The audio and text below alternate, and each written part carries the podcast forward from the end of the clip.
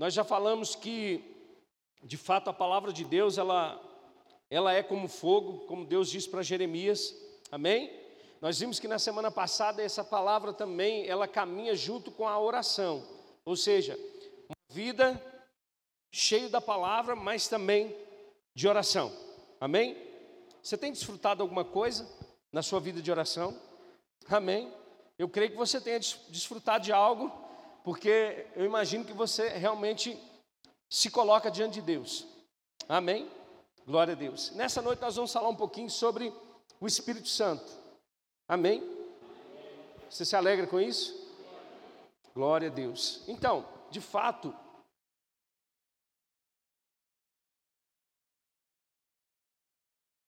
o Espírito Santo é uma pessoa da Trindade, amém?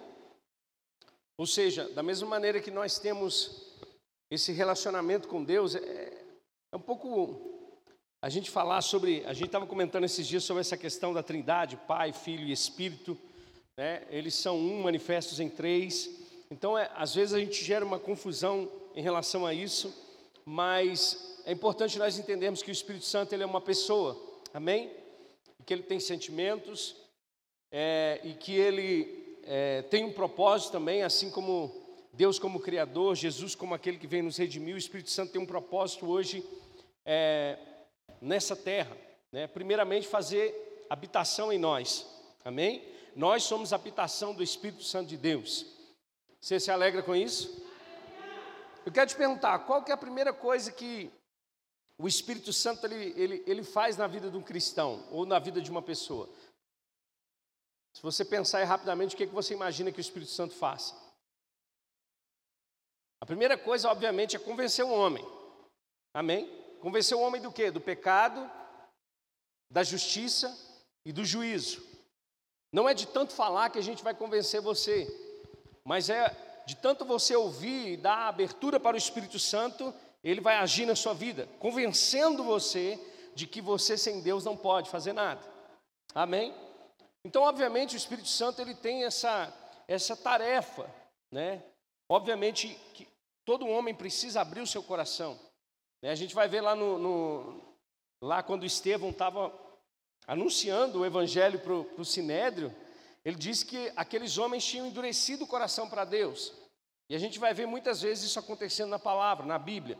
Homens de dura cerviz, homens que não se renderam a Deus. Não é verdade? Mas o Espírito Santo está aqui nessa terra para convencer o homem do pecado. Do pecado por quê? Porque não, que não crê em Jesus. Nós precisamos crer em Jesus para nós sermos salvos. Agora, a partir do momento que nós somos salvos, existe uma coisa poderosa que o Espírito Santo faz na minha e na sua vida. Amém? E, essa, e, essa, e esse poder que o Espírito Santo ele, ele nos impulsiona é garantindo para cada um de nós que nós nos tornamos filhos de Deus. Porque o próprio Espírito, lá em Romanos 8, diz que ele testifica com o nosso espírito que nós somos filhos de Deus. Então, se você tem alguma dúvida se você é filho de Deus ou não, você precisa passar a ouvir o Espírito Santo, porque o Espírito Santo ele vai testificar no teu coração que você agora é um filho de Deus. Amém? Não somente isso, mas o próprio Espírito de Deus também, aqueles que são filhos de Deus, são guiados pelo Espírito de Deus. Amém? Nós não estamos mais perdidos nesse mundo. Nós não estamos mais sem rumo nesse mundo. Agora nós temos um guia. E esse guia se chama Espírito Santo. Ele está em nós para nos conduzir, para nos guiar. Segundo o quê? Segundo a vontade de Deus. Jesus, antes de ir para a cruz, ele vai anunciar esse a necessidade do Espírito Santo vir. Em João 14 ele diz: Olha, é necessário que eu vá, para que o consolador venha, para que o conselheiro venha. Ou seja, Jesus precisava cumprir o seu propósito na cruz, precisava subir aos céus para que o Espírito Santo viesse sobre toda a carne, sobre todos os filhos. Amém? O Espírito Santo não é somente para alguns irmãos, é para todos aqueles que creem em Jesus. Quando você diz, eu creio, eu creio no sacrifício de Cristo, eu creio que Ele é o Filho de Deus, eu creio que Ele morreu e ressuscitou, irmãos, isso você só pode falar pelo Espírito de Deus. Então, de fato, o Espírito Santo é o fogo que conduz a igreja e que conduz cada indivíduo. Amém? É o Espírito Santo que nos conduz para esse lugar de desejo pelas coisas de Deus. O próprio Senhor Jesus disse que ele testificaria a respeito dele, e não somente isso, mas nós também seríamos as suas testemunhas, por intermédio do Espírito Santo. Ele diz também, o próprio Senhor Jesus disse que ele nos ensinaria todas as coisas. Ou seja, quando nós debruçamos nessas verdades das Escrituras Sagradas, na realidade nós não estamos buscando um conhecimento humano, mas uma sabedoria que vem de Deus. E o Espírito Santo está disposto e disponível para nos ensinar todas as coisas. O Espírito Santo quer testemunhar Cristo em você, revelar o poder do Evangelho para a sua vida. Amém. Paulo diz o seguinte: olha, a lei ela era transitória, em 2 Coríntios capítulo 3, falando sobre a glória da lei. Ela era transitória. Por quê? Porque viria uma outra glória, um outro ministério. Não da letra que mata. Quando Paulo diz letra que mata, ele não está dizendo o estudo da palavra, mas ele está dizendo a lei. A lei, ela não tinha o propósito de justificar o homem, mas de apontar ao homem a insuficiência na sua própria força de que ele poderia se chegar a Deus. Então, quando o homem sabe que matar é pecado, roubar é pecado, o homem morre. Por isso que a lei mata. Mas aí vem agora Jesus Cristo inaugura uma nova aliança no seu sangue. E junto com essa aliança vem também o ministério do Espírito Santo. Amém? Você se alegra com isso? Sabe, a gente vai ver o Espírito Santo em toda a Escritura Sagrada, desde Gênesis capítulo 1. A Bíblia diz que a terra era sem forma e vazia, não é verdade? E diz que existia uma escuridão na face do abismo, e o Espírito de Deus pairava sobre esse lugar.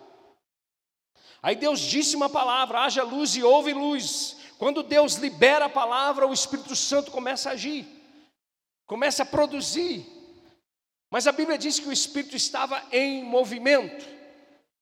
Em todo o tempo na Bíblia você vai ver o Espírito Santo em movimento, se movendo, se movendo para cumprir propósito na vida daqueles que Deus escolhia, porque na antiga aliança nenhum homem poderia ter o Espírito Santo habitando dentro dele porque só pode acontecer isso após a morte e ressurreição de Jesus. Mas pela misericórdia e graça de Deus, o Espírito Santo vinha sobre alguns homens, principalmente reis, sacerdotes e profetas. E o Espírito se movia através desses homens para fazer coisas extraordinárias, profetizar, para curar enfermos, amém?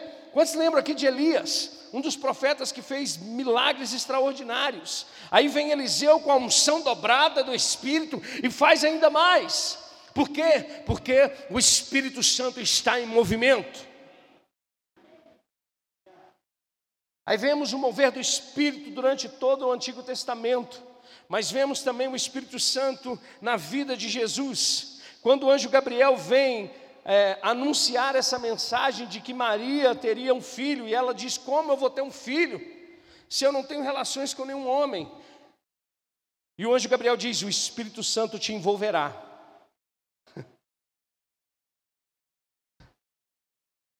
Uma palavra de Deus, o Espírito Santo se movendo, e Jesus nasce de uma forma milagrosa. Amém? A gente vê a história de Jesus crescendo em graça, sabedoria e estatura diante de Deus e dos homens. Aí Jesus vai até o Rio Jordão para ser batizado por João Batista. E quando ele sai das águas, a gente vê o Espírito Santo revestindo a Jesus com poder e autoridade para poder cumprir o propósito dele nessa terra. E a gente vai ver Jesus pregando, ensinando com autoridade, curando os enfermos, expulsando demônios e fazendo aqueles que estavam mortos ressuscitar, tudo pelo poder do Espírito Santo de Deus.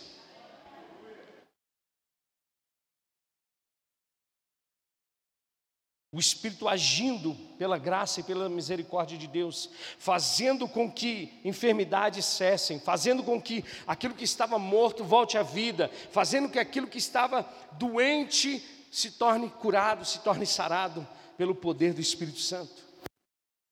Amém?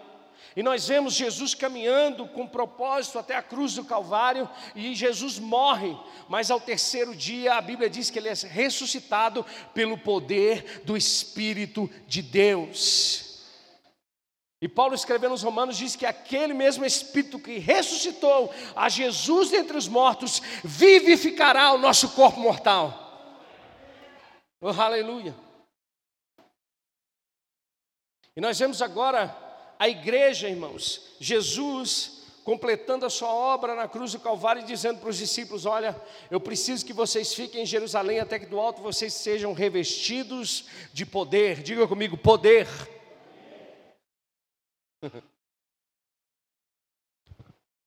Sabe, irmãos, nós precisamos voltar a buscar poder. A desejar o poder de Deus. Abre comigo Hebreus capítulo 2, eu quero te mostrar uma coisa. Por que eu estou dizendo isso?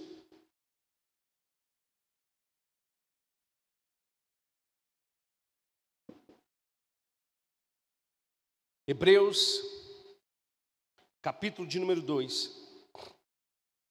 Olha só, verso 1 vai dizer: Por isso é preciso que prestemos maior atenção ao que temos ouvido, para que jamais nos desviemos.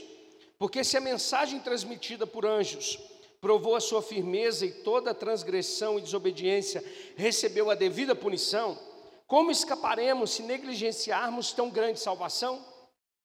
Essa salvação, primeiramente anunciada pelo Senhor, foi nos confirmada pelos que a ouviram. Olha só, agora Jesus vai dizer: Deus também deu testemunho dela por meio de sinais, maravilhas, diversos milagres e dons do Espírito Santo distribuídos de acordo com a sua vontade. Você consegue entender? Que o que Deus fez foi anunciar a mensagem da salvação, mas essa mensagem ela vem carregada de poder Olha só, o escritor aos Hebreus diz: Deus também deu testemunho dela. Como? Por intermédio de sinais, maravilhas, diversos milagres e dons do Espírito Santo distribuídos de acordo com a sua vontade.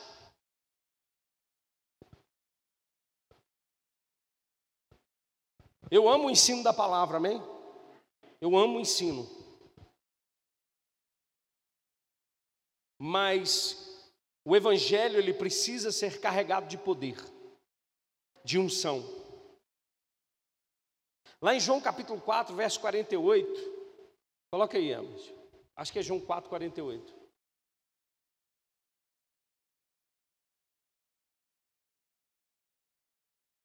Disse-lhe Jesus: Se vocês não virem sinais e maravilhas, nunca crerão.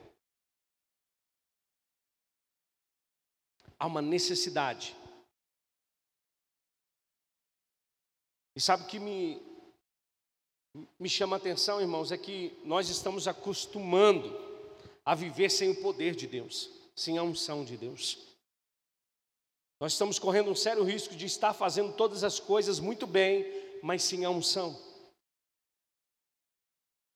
Se eu não me engano, foi a W. Tozer que diz o seguinte: se tirarmos 95% daquilo que, que as igrejas fazem, ou se tirarmos o Espírito Santo da igreja, 95% das coisas que a igreja faz continua e ninguém percebe nada. Agora, se tirasse o Espírito Santo da igreja primitiva, imediatamente todos perceberiam que alguma coisa estava errada. Porque nós precisamos caminhar na palavra e no Espírito, na palavra e na unção. É o que aconteceu aqui hoje com o louvor. Eu, eu, eu falei na célula. Nós vamos desfrutar de uma unção ainda maior todos os dias. Eu disse: pessoas vão ser curadas, irmãos. No momento do louvor, as pessoas vão começar a testemunhar o poder de Deus Por quê? Porque o Espírito Santo continua se movendo no nosso meio. Ele não quer espectadores de um culto, irmãos.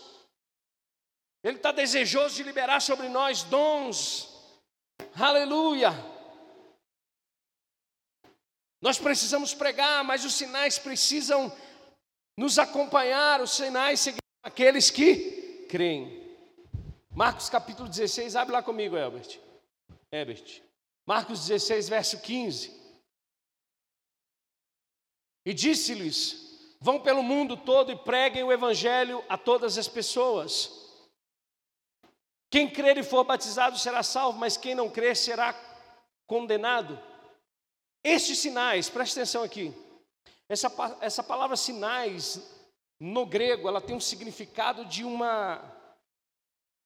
de um. de um selo, de garantia, de que aquilo que está acontecendo provém de Deus. O Senhor Jesus está dizendo para os discípulos: Olha, vocês vão por todo mundo pregar o Evangelho a toda criatura. Aquele que crê e for batizado será salvo, aquele que não crê está condenado. E a minha garantia de que vocês vão pregar e as coisas vão acontecer são sinais.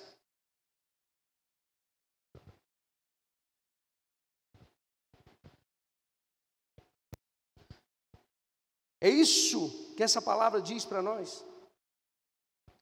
Sabe, é como um selo aplicado a um documento para garantir a, sua autenticidade. Sabe quando você vai no cartório e registra um documento? Esse documento não tem um selo, e esse selo não é a garantia de que aquilo é autêntico. A Bíblia está dizendo: Jesus disse para os discípulos: vocês vão pregar o Evangelho, e o selo da garantia de que as coisas vão acontecer, de que esse Evangelho é genuíno, são os sinais.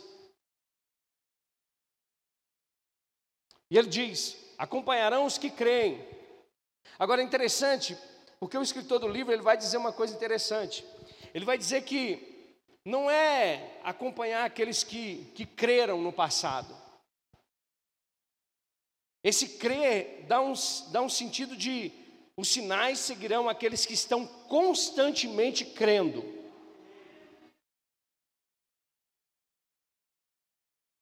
É como se a gente fizesse assim, ó, e estes sinais acompanharão aqueles que estão constantemente crendo que ao pregar o Evangelho os sinais vão acontecer. E como acontece? Pelo poder do Espírito Santo. E se você é um filho de Deus, você já carrega o Espírito Santo dentro de você. Como o Espírito move? Através da minha vida e da sua vida. Não se conforme, irmãos, em não ver essas coisas acontecendo, em não ver milagres acontecendo. Nós estamos conformados.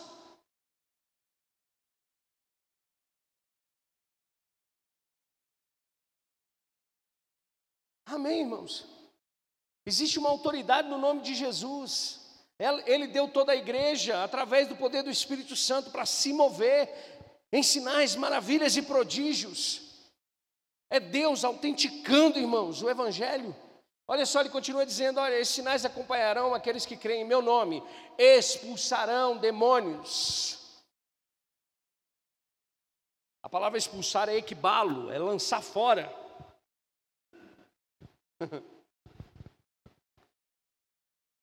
Agora, às vezes a gente pensa que, obviamente, em muitos aspectos, o demônio ele, ele domina as pessoas.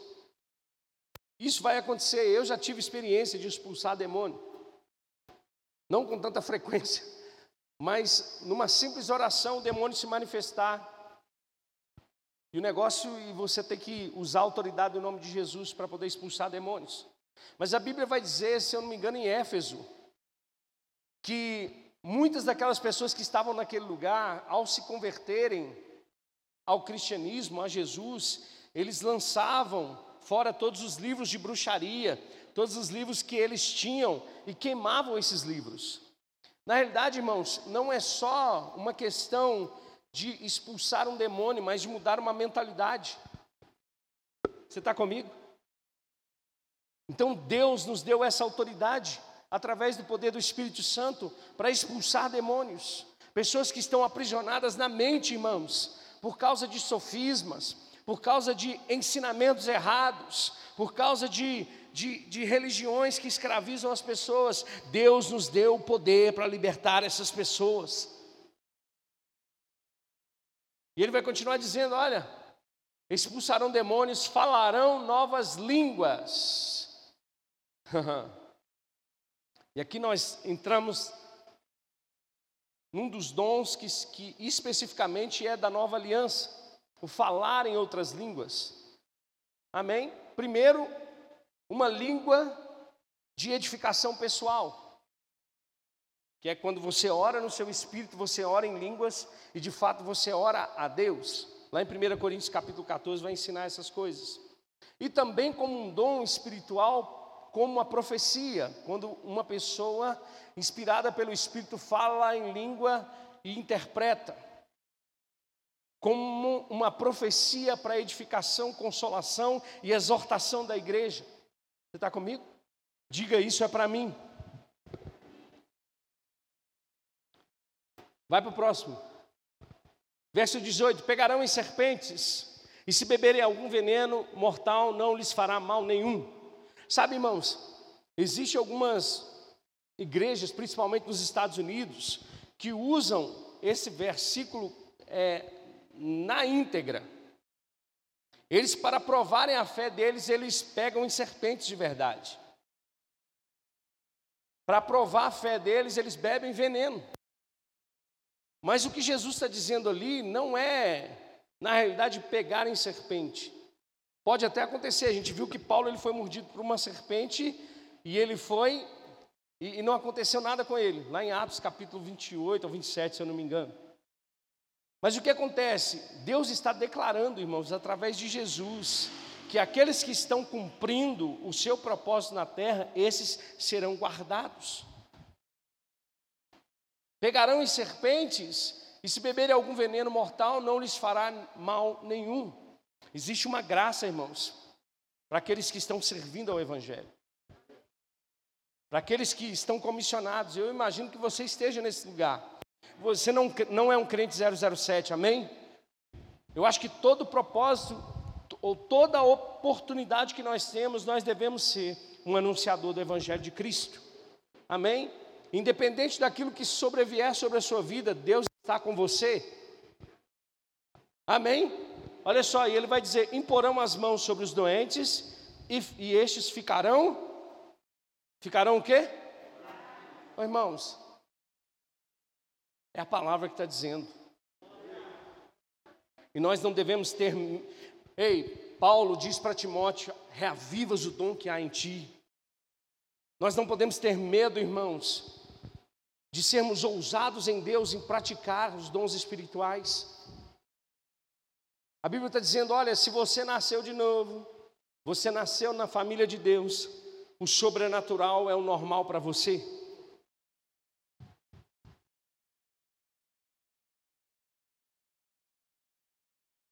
O sobrenatural é o normal para mim e para você.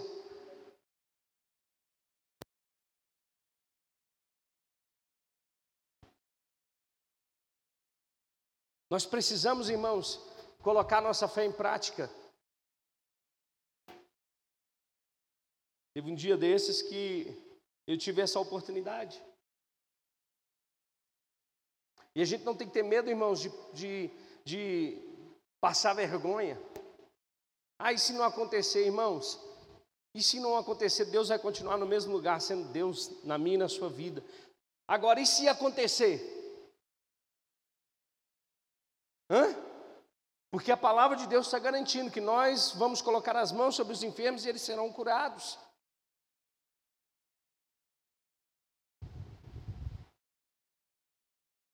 Vai para o próximo. Depois de lhes terem falado, o Senhor Jesus foi levado aos céus e assentou-se à direita de Deus. Então os discípulos que saíram e pregaram por toda parte.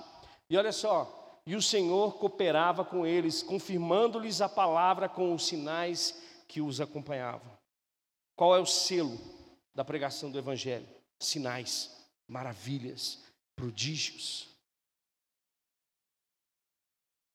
E a gente vê, vai ver a igreja de Atos todinha como um exemplo de Jesus para eles, manifestando o poder do Espírito Santo. Diga para esse irmão do seu lado aí, diga assim: o Espírito Santo, ele deseja se manifestar. Você consegue entender isso? Que num ambiente como esse, o Espírito Santo deseja se manifestar? Que aonde você está, o Espírito Santo deseja manifestar? E a igreja, irmãos, ela é, ela nasce debaixo desse poder do Espírito Santo, porque Jesus disse: vocês receberão dunamis, poder. É um poder explosivo, irmãos. A igreja nasce com o propósito de dissipar as trevas. Atos capítulo de número 2, eles recebem o Espírito Santo, a promessa do Pai, pregam com ousadia. Atos capítulo 3, aquele, aquele homem que nasceu coxo é curado, irmãos, de uma forma poderosa e sobrenatural. As pessoas estavam vendo os sinais acontecendo. Abre lá comigo. Deixa eu ver se eu acho aqui. Se eu tenho essa referência.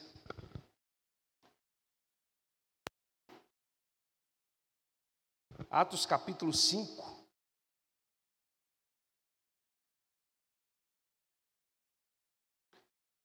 Deixa eu achar aqui.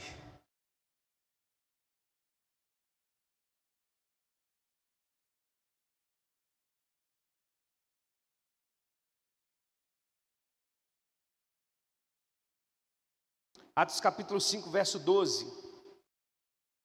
Olha só, os apóstolos realizavam muitos sinais e maravilhas no meio do povo. Só um parênteses aqui. Existe uma, uma linha teológica que diz que esses dons espirituais, eles ficaram somente com os apóstolos. Ou seja, os dons cessaram. Os dons acabaram ali. Mas a gente vai ver que na realidade, muito tempo depois, 20, 30 anos depois, o Espírito Santo ainda estava se movendo na igreja. E alguns apóstolos já tinham, já tinham partido, mas o Espírito Santo continuava movendo, batizando e fazendo com que os homens profetizavam e falavam em outras línguas.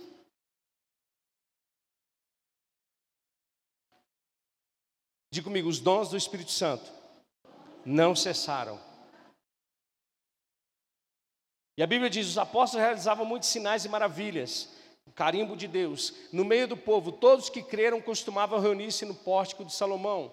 Vai no verso 13. Dos demais, ninguém ousava juntar-se a eles, embora o povo os tivesse em alto conceito. Verso 14. Em número cada vez maior, homens e mulheres criam no Senhor e lhes eram acrescentados. De modo que o povo também levava os doentes às ruas e os colocavam em camas e macas, para que pelo menos a sombra de Pedro se projetasse sobre alguns enquanto ele passava. Irmãos, olha o desejo do Espírito Santo. A gente vai ver em um outro lugar os lenços de Paulo. Obviamente, nós não podemos fazer disso uma doutrina. Eu não vou falar com você agora aqui, igual algumas igrejas fazem, a sombra do Altíssimo, do Salmo 91, vai passar sobre você e você vai ser curado. Óbvio que não. Porque não sou eu que determino, mas é o Espírito Santo que se move. Agora, e se nós ficarmos de braços cruzados? Nós vamos deixar de experimentar. Nós vamos simplesmente considerar, irmãos, ah, tá bom demais. Mas o Espírito Santo deseja mover eu quero declarar sobre a sua vida, irmãos, dom se manifestando a partir de hoje. Você vai ser ousado, ousada em Deus, para poder praticar sua fé, exercer sua fé, e os sinais vão acompanhar aqueles que estão crendo constantemente.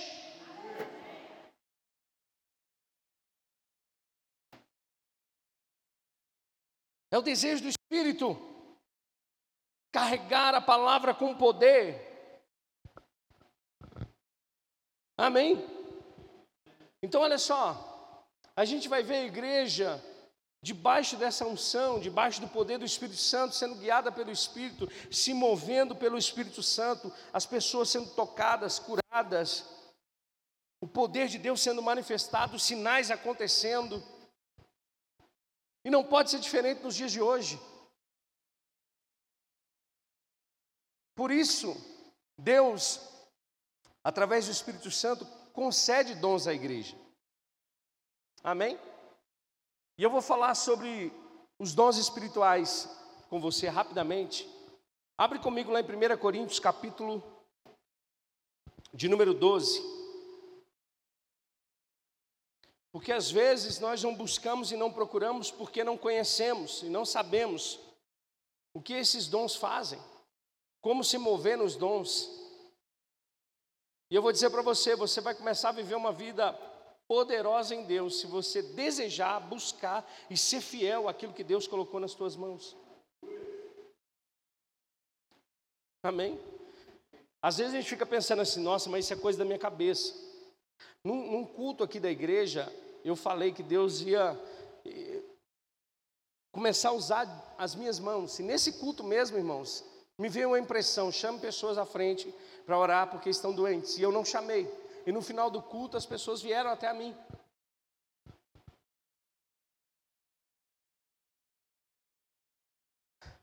Porque Deus faz além de nós.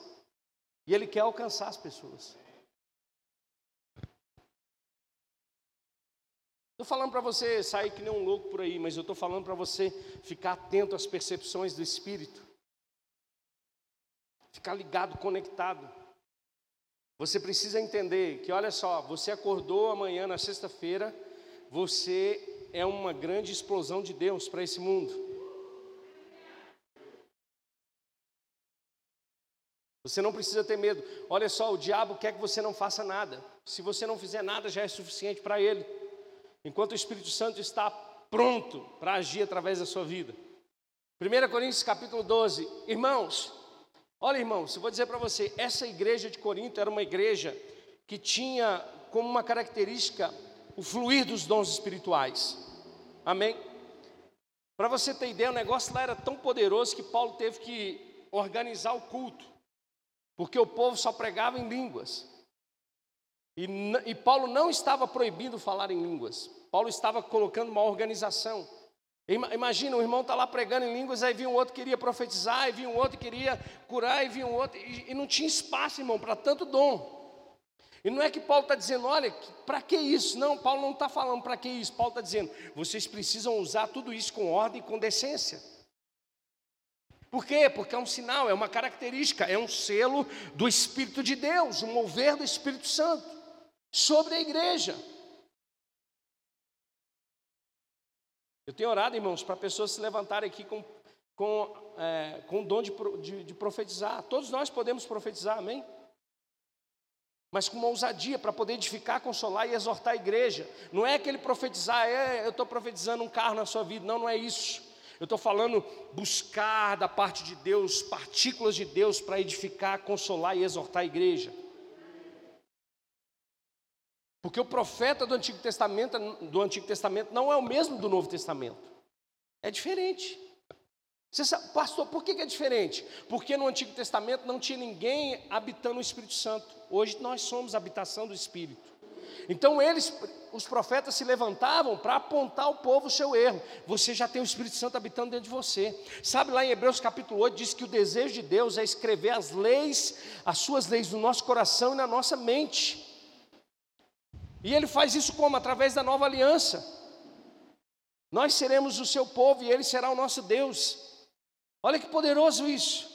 Então os dons espirituais estão aí disponíveis para nós fluirmos nele. Amém. Não é o pastor, irmãos. Eu quero declarar que nós vamos fluir nos dons do Espírito Santo. Você vai entender aquilo que Deus está comunicando no teu coração e você não vai ter medo, você não vai temer, você vai fluir nos dons do Espírito. Irmãos, quanto aos dons espirituais, não quero que vocês sejam ignorantes. Vocês sabem que quando eram pagãos, de uma forma ou de outra, eram fortemente atraídos e levados para ídolos mudos. Por isso, eu afirmo que ninguém que fala pelo Espírito de Deus diz Jesus seja amaldiçoado, e ninguém pode dizer Jesus é o Senhor a não ser pelo Espírito Santo. Tá bem? Vai. Há diferentes tipos de dons, olha só, a primeira coisa que nós precisamos entender: há diversidade de dons. E sabe por que é bom isso? Porque Deus não vai usar um só. Jesus recebeu a medida plena do Espírito Santo, amém? Jesus fluiu em todos os dons espirituais que estão aqui. Mas agora, através do corpo, ele vai fluir através da minha vida de uma forma e através da sua vida de outra forma. E o que, que isso faz? Eu me torno útil e você também. E eu vou dizer para você: Deus não quer ninguém escondido e Deus não quer ninguém inutilizado no seu corpo. Deus quer usar a todos. Ele diz: há tipos de dons, mas o Espírito é o mesmo. Há diferentes tipos de ministérios, mas o Senhor é o mesmo. Há diferentes formas de atuação, mas é o mesmo Deus que efetua tudo em todos. A cada um, porém, é dada a manifestação. Lembra que eu disse para você que Deus quer se manifestar pelo Espírito? A cada um, porém, é dada a manifestação do Espírito visando ao bem comum. Então, uma, uma coisa interessante, preste atenção aqui. Quando o Espírito Santo se move, ele se move visando um bem comum.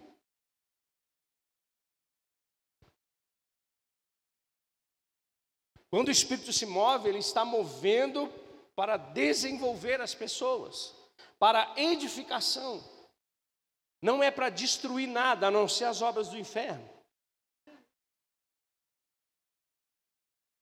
O Espírito Santo não vai conduzir uma pessoa para poder fazer você passar vergonha, não, irmão. Esse povo que fica fazendo entrevista com, com o diabo e seus demônios, não é assim que Deus age, não, irmãos. Deus não precisa dessas coisas. Deus não precisa de sensacionalismo dentro da igreja. Deus precisa de um povo convicto do que eles são em Cristo Jesus. Então, olha só, a cada um, porém, é dada a manifestação do Espírito visando o bem comum. Vai lá para mim. Vai para o próximo aí. Está aí, irmão? Deu B.O.? Eu abro aqui. Espera aí. Deixa eu abrir com vocês aqui.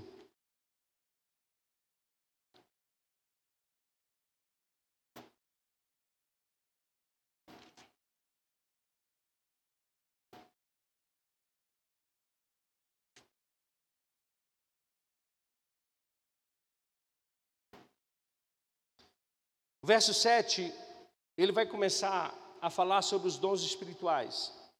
E esses dons são dons de revelação, dons de poder e dons vocais. Nós separamos dessa maneira para ficar mais fácil. Dons de revelação, dons de poder e dons vocais. O verso 7 vai dizer assim: A cada um, porém, é dada a manifestação do Espírito visando o bem comum. Pelo Espírito, a um é dada a palavra de sabedoria. Diga comigo, palavra de sabedoria.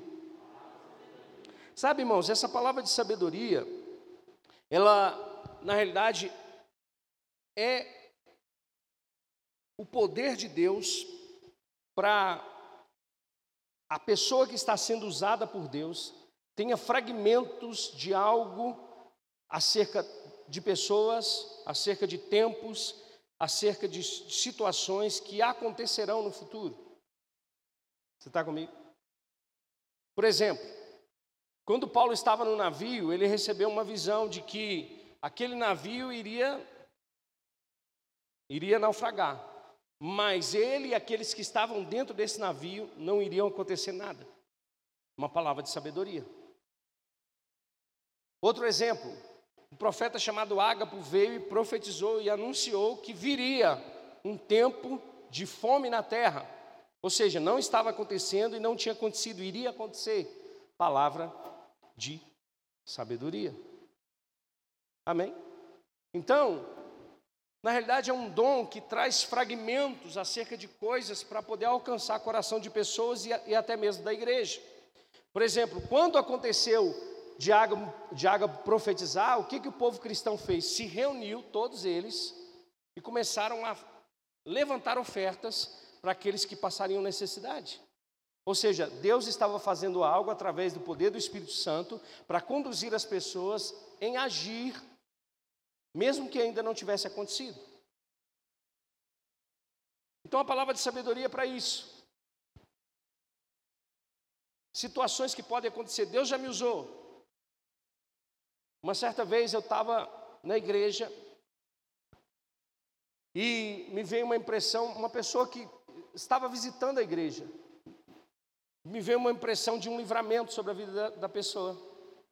E eu disse para ela: Olha, Deus está te livrando de um acidente, alguma coisa. Deus está te dando livramento. E de repente, no, numa outra semana no, no, no, culto, essa pessoa chegou perto de mim e falou: Pastor, aconteceu algo dentro da minha casa. Só que foi uma coisa impressionante, porque eu precisei sair com urgência. E aconteceu uma, uma explosão de um gás na minha casa e a cozinha pegou fogo. Mas foi um livramento, porque se eu tivesse lá, com certeza eu estaria na cozinha e com certeza alguma coisa aconteceria comigo. É uma palavra de sabedoria que está disponível para mim e para você. Mas aqui, deixa eu dizer para você uma coisa: não é para você ficar se vangloriando quando essas coisas acontecerem. Você tem que ser sábio e fiel ao dom de Deus e humilde para entender que isso é a graça de Deus para alcançar o coração daquele que precisa. Agora, o segundo dom é a palavra de conhecimento. Essa palavra de conhecimento está diretamente ligada a situações que aconteceram ou que estão acontecendo na vida das pessoas ou situações. Lembra Jesus com a mulher samaritana? Lembra ou não? O que aconteceu com a mulher samaritana? Quando Jesus falou da condição dela com seus, com seus antigos relacionamentos, Jesus alcançou o coração daquela mulher. Aí ele, ela diz para ele: eu, eu vejo que tu és profeta.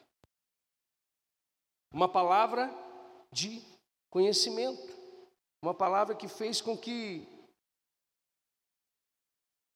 a mulher samaritana fosse tocada pelo poder de Deus. Eu tenho outros exemplos aqui, eu quero só te mostrar rapidamente, porque eu quando Jesus vê Natanael, quantos aqui lembram da história de Natanael? Natanael estava lá sentado debaixo de uma figueira lá e Jesus já tinha visto. Aí quando Natanael chega perto dele, diz: Olha, pode vir alguma coisa boa de Nazaré? E o próprio Senhor diz: Eu vejo que tu és um homem sem dolo nenhum. E eu te vi assentado nesse lugar. É uma palavra de conhecimento. E o que, que aconteceu com Natanael? Ele se rendeu. Por quê? Porque é o poder de Deus, é a manifestação de Deus. É o desejo de Deus. Ah, pastor, mas isso é, é, é, é para alguns só, isso é, isso é uma coisa miraculosa, não, irmãos. Quando, por exemplo, o próprio Senhor comunica a Ananias a respeito de, de Paulo, dizendo para ele: vai na rua direita, lá vai ter um homem chamado Saulo, quero que você imponha as mãos sobre ele para ele receber o Espírito Santo. Palavra de conhecimento. E Deus quer nos dar essa graça. Agora, o terceiro dom de revelação é o dom de discernimento de espíritos. Esse dom de discernimento de espírito está diretamente ligado a a não somente é, entender ou, ou visualizar demônios, irmãos, mas de fato o mundo espiritual. Amém? Por exemplo, quando Isaías viu os céus abertos, foi um discernimento de espírito. Você está comigo? Quando João, quando Estevão veio os céus abertos, é discernimento de espírito. Por exemplo, Paulo, quando estava pregando lá em Atos capítulo 16, tinha uma menina que falava: Esses camaradas aí são servos do Deus Altíssimo, sim ou não? Pô, se uma pessoa te chamar de servo do Deus Altíssimo, você vai fazer o que com ela? Você vai agradecer ela, não vai? Mas Paulo percebeu com o dom do discernimento de espírito que quem falava através da boca dela era um demônio. Então nem tudo que falam para você, irmãos, pode ser Deus falando.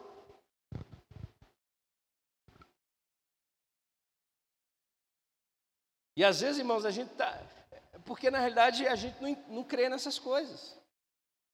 Ah, pastor, eu não acredito que isso vai acontecer, não.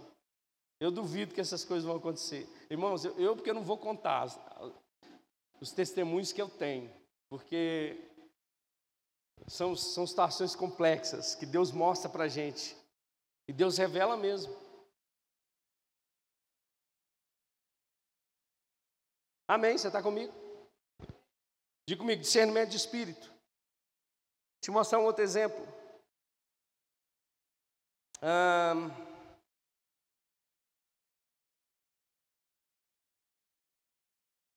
falei de Estevão, né? Falei de João. Abre comigo lá em Lucas. Ah, você não está, né? Você está com sua Bíblia aí? Abre sua Bíblia comigo em Lucas, capítulo 13.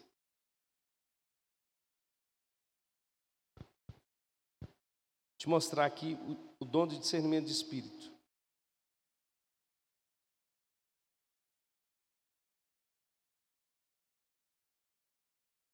Lucas 13, verso 10.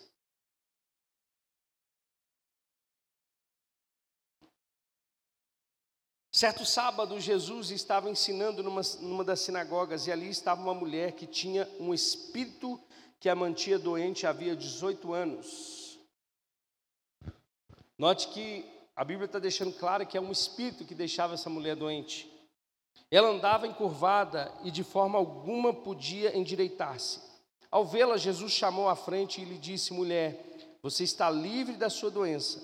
Então lhe impôs as mãos e imediatamente ela se endireitou e passou a louvar a Deus. Você consegue perceber o dom de discernimento de espírito? Por quê? Porque às vezes a gente pensa que tudo é demônio ou tudo é doença. Na realidade, muitas coisas são doenças colocadas por demônios. E nós precisamos ter discernimento. E o Espírito Santo quer nos usar disso. Amém? Vamos lá, outros três dons que a Bíblia fala, dons de poder, digamos, dons de poder. Esse, o primeiro dom de poder é o dom da fé. Aí você fala, esse eu tenho, graças a Deus, porque eu tenho fé em Deus. Mas não é essa fé comum. Não é essa fé que Deus derramou sobre todos os homens. É um dom específico da fé para fazer coisas específicas, ainda para fazer coisas é, sinais e maravilhas, coisas que saem do comum. O dom da fé é utilizado nessa situação e está diretamente ligado ao, ao dom de maravilhas. Amém? Mas esse dom da fé, olha para você ver que interessante. A gente vai ver, por exemplo, Jesus repousando em meio a uma tempestade. O povo estava morrendo e Jesus estava descansando.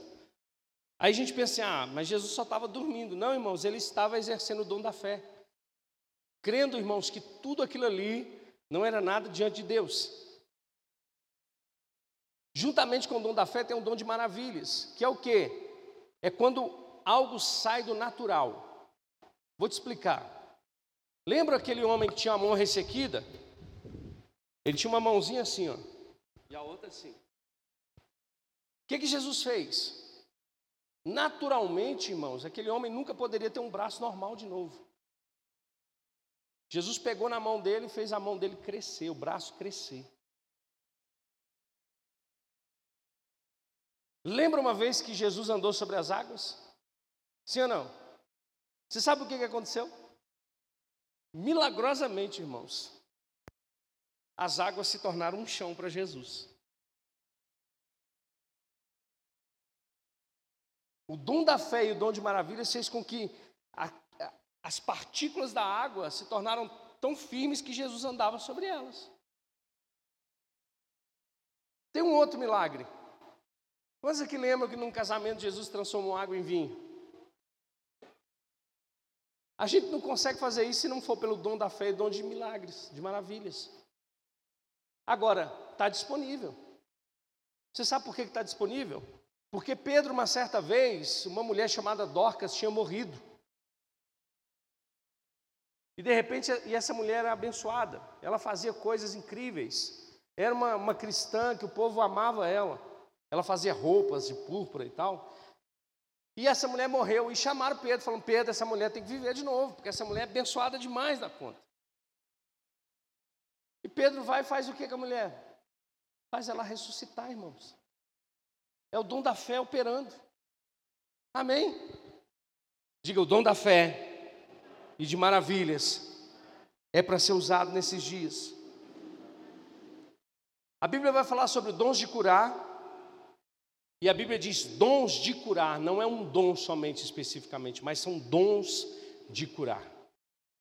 Porque muitas pessoas vão exercer dons de curar de maneiras específicas. Às vezes Deus vai levar alguns para fazer, para curar pessoas com um determinado tipo de problema e outros com um determinado tipo de problema.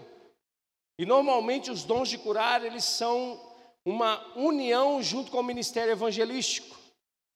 Todo evangelista, irmãos, ele se move nos dons de curar. Por quê? Porque os sinais precisam seguir.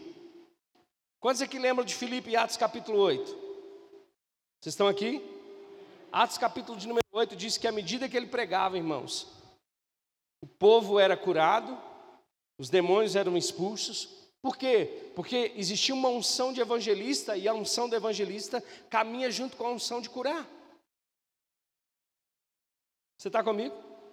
Tem algum evangelista aqui? Não? Olha lá, o irmão lá. E o medo, né, irmãos, de falar, eu sou pastor.